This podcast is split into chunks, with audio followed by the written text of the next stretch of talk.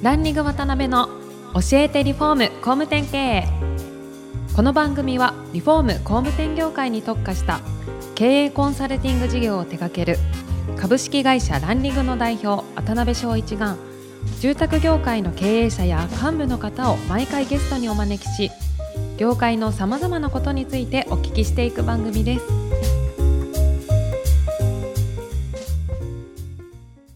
皆さんこんにちはさあ今週も始まりましたランリング渡辺の教えてリフォーム工務店経営第127回目アシスタントの牛久保ですパーソナリティの渡辺翔一です。今週もよろしくお願いしよろますしくお願いします。今週もですね、先週に引き続き青柳社長にお越しいただいてます。よろしくお願いします。お願いいたしお願います。します前回はいろいろ青柳さんの小さな時から、えー 第一創業的なところまでお聞きできたんですけども、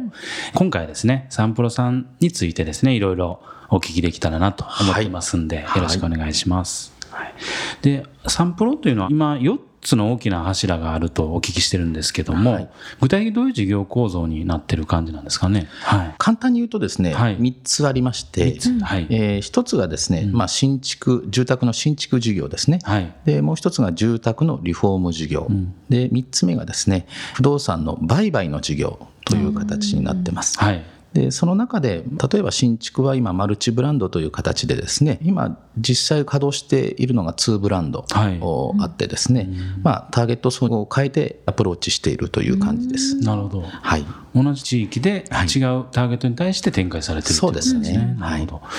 今期、もし差し支えなければ、売上規模ってどれぐらいにグループでなるはい。感じなんですか、えー前期の決算でグループで30億ちょっとでしたので、まあえー今期はまだ予定ですけども、はい。大体そこから110%です。の33億ぐらいを予定してます。なるほど。はい。そういう売上目標なんかは、青柳さんが経営者として決めるときって、はい。どういうふうな指標というか、決め方で決めていくんですか、そういうはい。あのー私どもの会社はですね、はいいまあ、いわゆる今、簡単に言うとあの人件費から、はい。要は年間の必要な粗利というのを割り出してですね、それぞれの事業部、それぞれのセクションにその人件費を割り振って、その事業部ごとでそこから逆算したはい。売上っていうものを算出して、はい。その売上を達成するためにですね、じゃあどのようなアクションプランでいくのかというのは、各事業部の人たちが経営計画を練って実施していくというような、そんな流れになっています。あそうなんですね、はい。なんか通常こう売り上げをエイヤで決めて、はい。それで使途を取ってみたいなイメージって結構あるんですけど、はい。青木さんのところは使途ありきでそこから積み上げて売上目標を決めていかれるってそうですね、どちらかというと、まあ、生産性を上げていくっていう意味だと、やはり人件費からですね、はい。あの労働分配率を徐々に良くしていくっていうところが重要になってきますので、やっぱり人件費に対する粗利目標、お生産性の軸っていうのは、すごく我々の工務店とかビルダーにとっては大事だと思うんですね。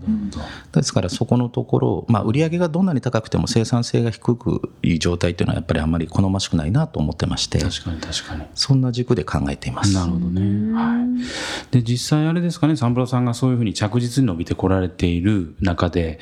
まあ、サンプロさんならではの強みとか事業戦略って終わりやと思うんですけど、はいそのあたりの一番キーになる部分って青木さんの中で何を掲げられてるんですか？はい、ありがとうございます。企業にとって戦略と戦術ってあると思うんですけども、はいまあ戦術の上にあるのが戦略だと思うんですね。はい。で私が戦略として今掲げているものっていうのは、地域のブランドビルダーというものを戦略にしてます。はい。これはあのまあ、サンプロの新築であれ、リフォームであれ、不動産であれ、はい。またそれらに派生する関連の事業であれ、サンプロというマスターブランドはい。のブランド浸透、もしくはそのブランドの価値の訴求というのを、い、かに高めていくかというところがすごく重要だと思ってまして、そのブランドの価値を高めていくことによって、はい。その他の事業に、まあ、弊社ではシャワー効果って言ってるんですけども、サンプロのブランドのシャワー効果というものが波及していって、結果的にはですね各事業に対して、えー付加価値が生まれるというのを、おまあ、経営の軸においてですね、えーやっています。はい。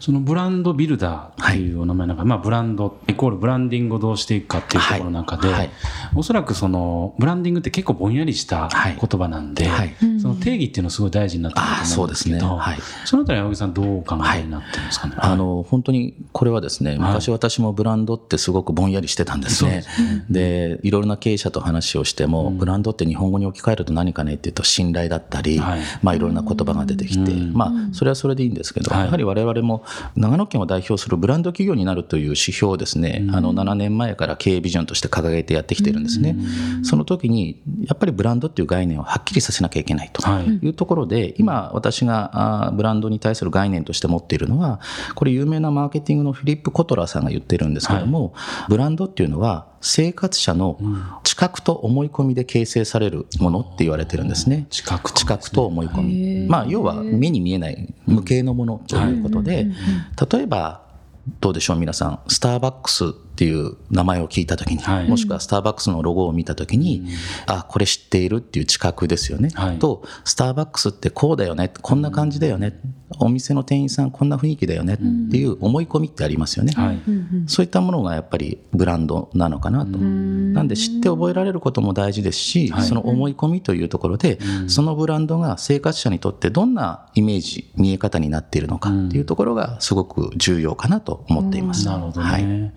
実際あれですかねサンプロさんがまあそういうブランドを立てていく中で、はい。まあ、ブランドコアというか、はい。そのブランドを形成するにあたってのサンプロといえばっていうものがあると思うんですけど、そこは具体的にどういうものを設定されてるんですか、はい。これはですね、はい。私が30歳の時にですね、リフォーム屋さんから、まあ、次のポジションに社格を上げていくという段階の時の、いわゆるブランドのポジションと、はい。今現状のポジションというのは実は変わっています。なるほど。で当時はですねリフォーム屋さんというポジションでしたので、やっぱりその当時なかなか求めるような人材が来ないだとか、はい。こんなお客様に我々の会社に問い合わせに来てもらいたいっていうものがなかなかできていなかったので、そういったいわゆる会社の見え方を変えるために、えー社格を変えるためにやったのがですね小さい会社なので安売りをしていったら、その先はないと思ったんですね。ですので高いんだけど、ここの会社の住宅はいいよねとか、ここの会社の商品いいよねはい。と言ってもらえるような見え方になるようにっていうのが、その当時の先ほどの思い込みという部分ではそういったプロモーションをしていました。なるほどなるほど。はい、まあ、そういうこうブランドを強くはい。認知させたりとかしていくために、はい。おそらくある程度いろんなものを絞っていかないと、はい。なかなかね加速しないと思うんですけど、そういう意味でいくとそこら辺の地域戦略とか含めてはい。どういう感じで進められてるんですかね？そうですね、はい。当時やっていたブランディングの仕方とすると、はい。リフォーム屋という立ち位置を変えるためにですね、まずサンプロ建築設計一級建築事務所という、まあ、屋号のもとにですね、あの設計事務所と作る家というポジションの新築住宅の開発をしまして、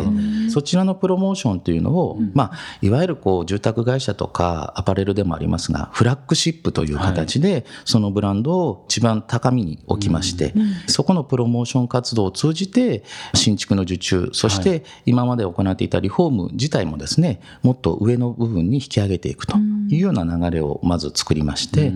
そういった中でですね、まあ、新築、リフォーム、不動産すべてにですね、はい。サンプロといういわゆる冠ブランドといいますか、まあ、マスターブランドというものを設けてですね、限られた田舎のエリアの中でもリフォームであったり新築であったり不動産であったりさまざまな現場看板というもので生活者の方にコミュニケーションすることで、はい。サンプロさんってよく見るよねって言っていただけるような、あ状態を築いていったっていうのが当時のおまあ、ここ10年ぐらいの中でやってきたことです。はいそれがまあステージが上がられて変わってこられてるわけですか、その。そうですね。やはり、先ほど、まあ、ブランドビルダーという言い方をしましたけど、まあ、世の中の、例えば他業界のブランドっていうものを見てもですね、はい。やはり、先ほどのスターバックスの話一つもそうなんですが、はい。スターバックスでさえ今の状態に来るまでにリブランディングを4回5回しているっていう話を聞いたことあるんですね。他のブランドでもそうなんですけど、一度作ったブランドってそのまま維持していけばいいわけじゃなくてですね、やはりその時代に応じてはい。リブランディングをしていくっていうことが重要だと思ってるんですね。はい。でそのリブランディングが生活者の方から支持されるブランドである。はい。ということがやはり重要であって、そういった意味でも我々が今までやってきたことからさらにステップアップさせるブランドとして今リブランディングをしているというのが、えー今の現状です。なるほどね。へー。西本さん。私この番組の第2回目が一番好きなんです。立ち上げのところが聞けるじゃないですか。あそれって私今まあ26なんですけどしたんですけど、公開した そうなんかいろんなことを始めたいと思った時にすごくためになるので、今日の話も本当に勉強になりました。ありがとうございます。はい、なんかこういう伸びていかれる過程の中でおそらくいろんな人との出会いもあったでしょうし、書籍との出会いとかいろいろあったと思うんですけど、うん。例えば一冊だけなんかこれだけは工務店さんに読んどいてほしいっていうものが もしあれば。いやー。まあ一冊じゃなくても三冊でもいいですけど。いっぱいあるはずなんですけどね。な例えばブランディングとか、そういうこうイメージ戦略とか、はい。そういったところに限って言うと、えーっと、まあ、ちょっとたくさんありすぎてあれなんですけど、本当にちょうど今、ナウな話でいくと、はい。今日も収録会場に来るですね、はい。電車の中で読んでいたんですが、